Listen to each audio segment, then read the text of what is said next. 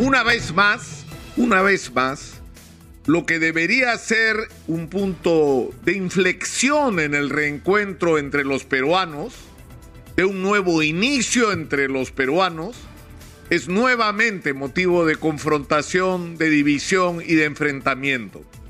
El día de ayer el Tribunal Constitucional por cuatro votos contra tres decidió validar el indulto otorgado por Pedro Pablo Kuczynski y Alberto Fujimori en diciembre del año 2017.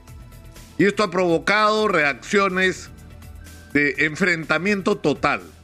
Pero hay que comenzar por recordar qué es lo que ha validado el Tribunal Constitucional. Acá, en Exitosa, en diciembre del año 2017, quien les habla denunció que en el Ministerio de Justicia se estaba tramitando un indulto a Alberto Fujimori sin cumplir con los procedimientos que la ley manda para estos casos y que esto se hacía porque estaba ocurriendo una negociación entre Pedro Pablo Kuczynski y los suyos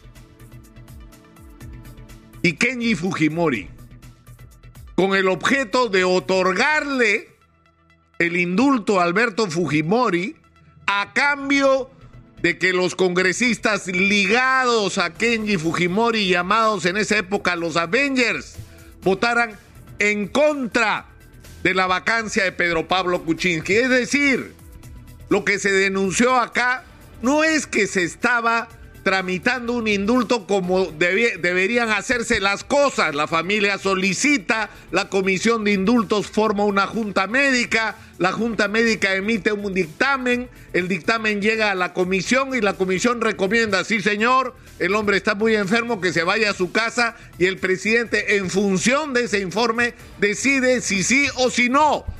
No se hizo así. Y cuando yo denuncié que esto estaba ocurriendo, el ministro de Justicia mintió y dijo que eso no estaba pasando cuando sí estaba pasando. Y se hicieron las cosas muy mal. Muy mal. Porque lo que hicieron francamente fue asqueroso. Es decir, convertir un tema que debería ser de humanidad, de humanidad. Es decir, si un ser humano debe morir en la cárcel o si por su, condición debe ser entregado a su familia, en, un medio, de, en una carta de cambio, en un canje en una transacción. Yo te libero a tu papá, Kenji, pero tú me libras de la vacancia. ¿Qué tal? Hacemos el negocio. En eso se convirtió la discusión sobre la vacancia presidencial. Y sobre eso, lamentablemente, hasta ahora no hay responsables, ¿ah? Hasta ahora no hay responsables. Y acuérdense las barbaridades que dijeron cuando yo anuncié que eso estaba pasando y que a los pocos días se demostró que era absolutamente cierto. Entonces, una vez más, estamos enfrentados a, la manera absolutamente perversa en que se hacen las cosas en la política peruana. Alberto Fujimori es una persona que divide profundamente a los peruanos.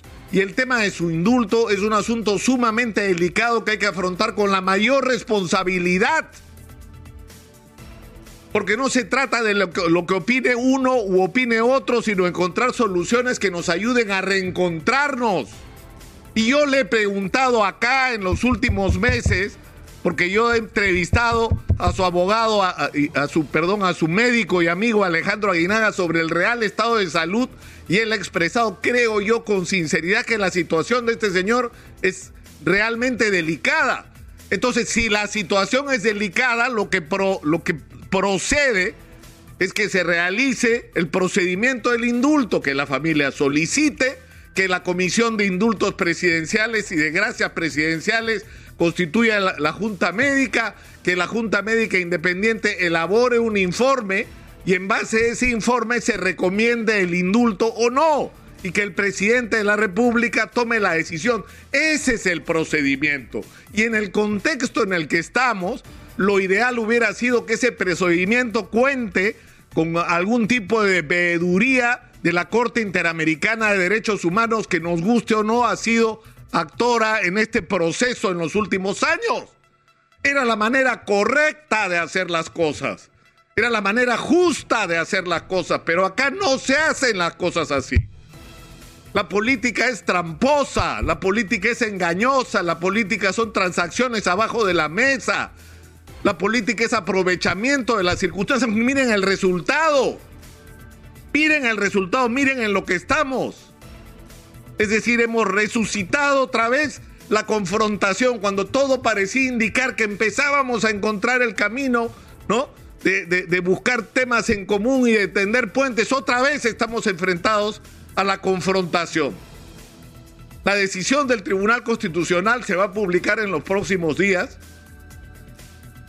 La decisión del Tribunal Constitucional tiene que ser acatada porque finalmente es una institución vigente según nuestra constitución. Hay procedimientos, no sé cuán importantes puedan ser estos procedimientos, pero el hecho es que, y quiero llamar la atención seriamente sobre este asunto, es que una vez más estamos frente a los resultados de esta manera perversa de hacer política. Se ha pervertido la política, se ha pervertido hasta algo tan elemental como la discusión de un asunto que debería ser manejado en el estricto nivel de lo humanitario. Pero hay una cosa más sobre la que quiero llamar la atención. Cuando los señores del Club de la Construcción, los señores Graña, Miro Quesada, la señora Keiko Fujimori o la señora Nadine Heredia estaban en la cárcel con su esposo en ese momento.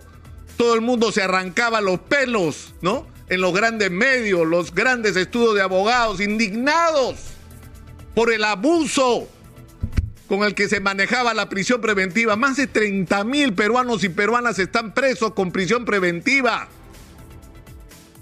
¿Y les importa a los opinólogos ese tema ahora que ya lograron que se libere toda esta gente?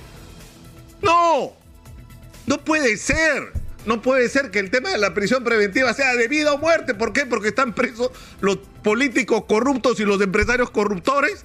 En ese momento es importante y cuando pase ese capítulo, ¿qué diablos importa la vida de 30 mil personas?